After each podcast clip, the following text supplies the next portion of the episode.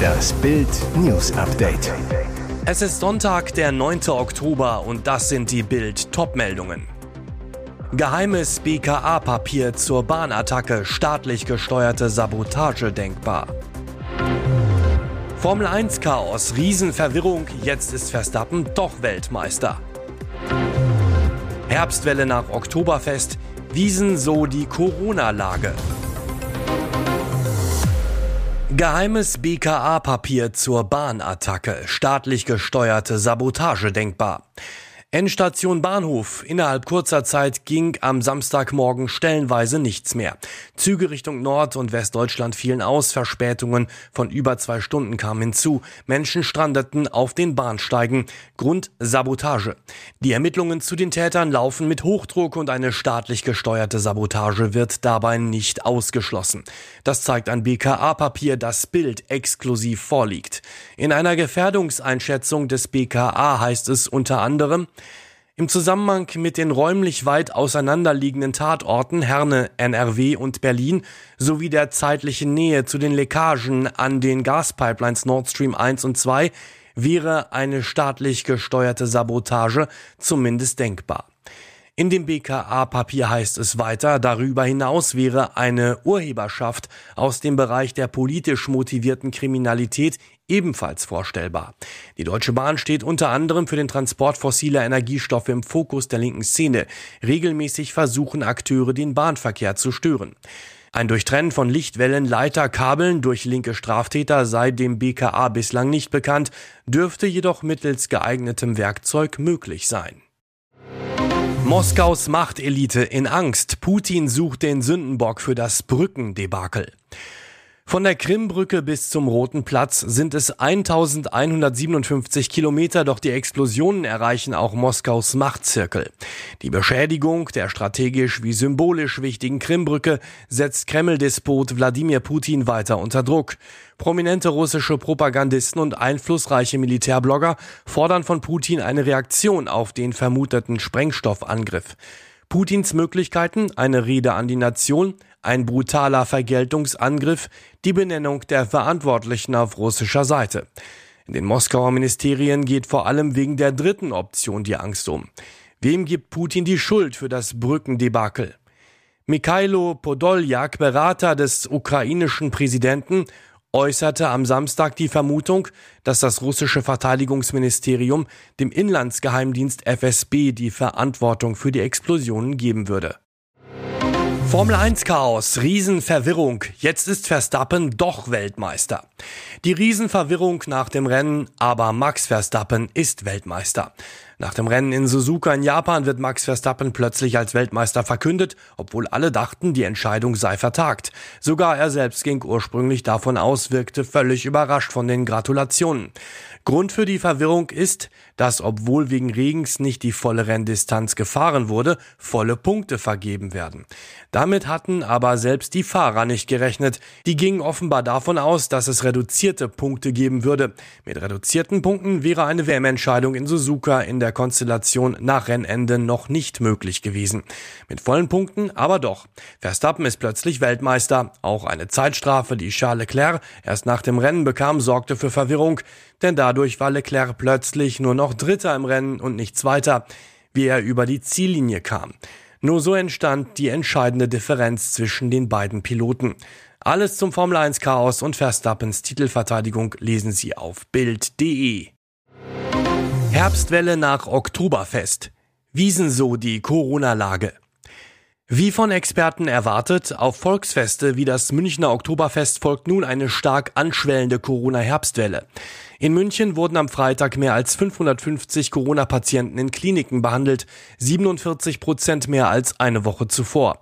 Bayernweit stieg die Zahl der innerhalb von sieben Tagen mit Corona ins Krankenhaus eingelieferten Fälle gestern auf rund 2000. Gut dreimal so viele wie vor einem Monat. Auch bundesweit breitet sich das Virus wieder aus. Die Corona-Inzidenz stieg gestern auf 636 Infektionen pro 100.000 Einwohnern in sieben Tagen. Eine Woche zuvor lag sie noch bei bei 497. Das Robert Koch Institut beobachtet derzeit aber noch keine Ausbreitung einer neuen besorgniserregenden Virusvariante. Trotzdem steigt auch die Zahl der Covid-Patienten auf Intensivstationen. Stefan Kluge, Direktor der Klinik für Intensivmedizin am UKE Hamburg zu Bild am Sonntag. Die Situation ist nicht mit der im Herbst 2021 und 2022 zu vergleichen. Denn sowohl auf Normalstationen als auch Intensivstationen handelt es sich mehrheitlich um Covid-Fälle, die mit Corona und nicht wegen Corona behandelt werden müssen. Kluge sieht das Problem beim Anstieg der Corona-Fallzahlen nicht in der medizinischen Versorgung und Behandlung von Schwerkranken.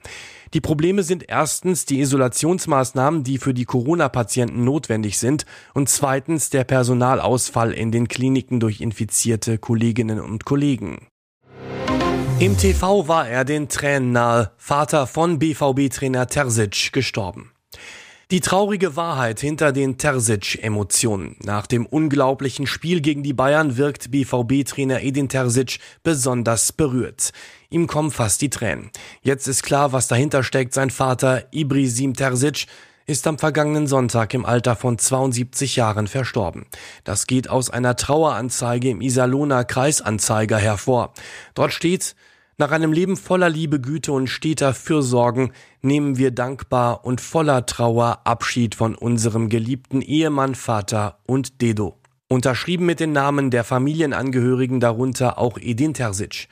Die Beerdigung findet am Mittwoch in Dortmund statt. Am Sky-Mikrofon direkt nach der irren Partie sagte der Coach nur, es war für mich persönlich keine einfache Woche. Ich war sehr emotional, ich möchte bitte nicht darüber reden. Da kamen ein paar Gefühle hoch auch nach dem Treffer zum 2 zu 2 hatte Terzic beide Hände in den Dortmunder Himmel gereckt. Und jetzt weitere wichtige Meldungen des Tages vom Bild Newsdesk. Das Rathaus setzt künftig auf rein vegetarische Kost. Freiburg will Fleisch an Schulen verbieten. Putengulasch, Fischragout, Cevapcici. Diese Mittagessen standen in dieser Woche an den Grundschulen und Kitas in Freiburg auf dem Speiseplan. Das soll sich jetzt ändern. Die Schulverwaltung plant ab dem kommenden Schuljahr nur noch vegetarische Gerichte anzubieten. Bislang konnten die Eltern zwischen mehreren Menüs vegetarisches Fleisch oder Fisch auswählen. Aber nun Fleischverbot in den Schulküchen. Der Plan sorgt für Empörung. Eltern wie Sandra Schwenninger sind entsetzt. Ihr Sohn Jakob spielt Fußball, die Mutter. Die Kinder brauchen für ihre Entwicklung doch eine ausgewogene Ernährung. Und dazu gehört meiner Meinung nach auch tierisches Protein. Auch der Gesamtelternbeirat in Freiburg schimpft. Vizevorsitzender Sebastian Kölsch. Eine Umfrage unter 1030 Eltern hat ergeben, dass sie zum größten Teil nichts gegen vegetarische Ernährung haben. Aber die Kosten sollen sich von derzeit 3,90 Euro pro Mahlzeit zum nächsten Schuljahr auf 4,40 Euro steigern. Ab 2024 wären es dann 4,80 Euro. In Baden-Württemberg gibt es keine Großstadt, in der das Schulessen teurer ist. Der Fleischlosplan wurde schon im städtischen Schulausschuss diskutiert und soll final vom Gemeinderat am 18. Oktober beschlossen werden. Betrunkener Fahrer schwer verletzt, Auto kracht in Tankstellenshop. Dieser Unfall hätte ganz übel enden können. Spektakulärer Crash an der A661 bei Bad Homburg. Ein Mann krachte in der Nacht auf Samstag mit seinem Mercedes in den Verkaufsraum einer Tankstelle. Der 28-Jährige wurde schwer verletzt. Nach ersten Erkenntnissen der Polizei war der Fahrer zu schnell unterwegs gewesen und betrunken. Ein Atemalkoholtest habe ein Promille ergeben. Deshalb wurde dem Mann für eine weitere Untersuchung Blut entnommen. Glück im Unglück. Außer dem Fahrer wurde niemand verletzt. Der 28-Jährige kam in ein Krankenhaus.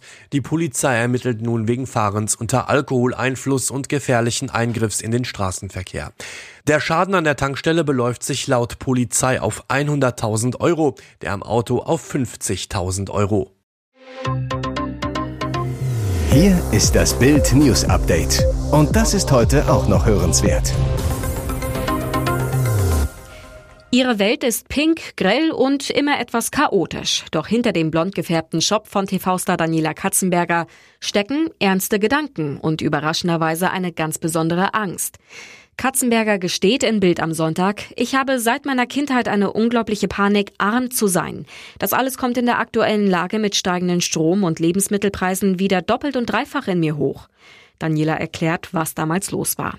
Wir hatten einfach echt wenig Kohle. Meine Mutter war mit drei Kindern alleinerziehend. Wir lebten in einer Sozialwohnung, hatten oft nicht mal genug Geld für die nächste Stromrechnung. Die Katze ist ein Arbeitstier und hinter den Kulissen ultra diszipliniert. Bei Instagram hat sie 2,1 Millionen Follower, neben ihrer Doku-Soap bei RTL 2 eine ihrer Haupteinnahmequellen. Dahinter stecken knallharte Verträge mit großen Marken, für die sie wirbt und damit Geld verdient. Dass sie sich von ihren Gagen nie ein großes Haus gekauft hat, empfindet sie in der aktuellen Situation als Erleichterung. Mit Ehemann Lukas Cordalis und Tochter Sophia lebt Daniela immer noch in einer Mietwohnung auf Mallorca. Schlimme Szenen beim Saisonfinale der DTM in Hockenheim. David Schumacher, Sohn von Ex-Formel-1-Pilot Ralf Schumacher, musste nach einem fürchterlichen Crash beim Samstagsrennen des Finalwochenendes ins Krankenhaus eingeliefert werden. Was war da passiert? 15 Minuten nach Rennstart crashte Mercedes-Pilot David Schumacher mit Porsche-Fahrer Thomas Preining auf einer Gerade. Beide verloren mit Topspeed die Kontrolle und schlugen heftig in eine Mauer ein. Zur Untersuchung wurde Schumi Junior in ein Krankenhaus gebracht. Seine Mutter Cora gibt auf Instagram allerdings Entwarnung. Sohn David ist wohl auf und hat sich nicht schlimmer verletzt. Cora geht allerdings auf Fahrer Preining los, der die Schuld für den Crash bei David Schumacher sucht. Preining selbst hatte Oversteering und hatte sein Auto nicht im Griff. Es ist ja immer einfacher, die Fehler bei anderen zu suchen, schrieb Cora weiter. Besonders schlimm bei dem Vorfall verletzt wurde der Schweizer Rolf Ineichen. Er musste nach dem Horrorcrash mit Verdacht auf eine Rückenverletzung im Heli direkt von der Strecke ins Krankenhaus in der Nähe des Hockenheimrings geflogen werden.